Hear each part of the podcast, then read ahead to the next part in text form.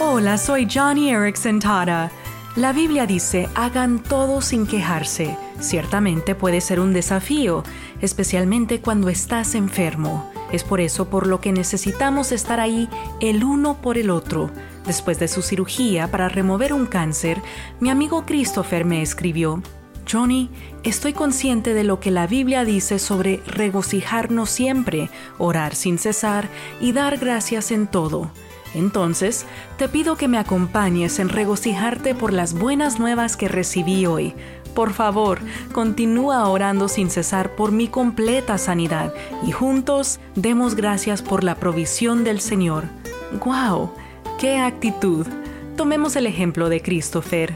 Hoy, en lugar de quejarte, usa las palabras de las Escrituras para guiar tu actitud. Johnny y amigos, esperanza más allá del sufrimiento.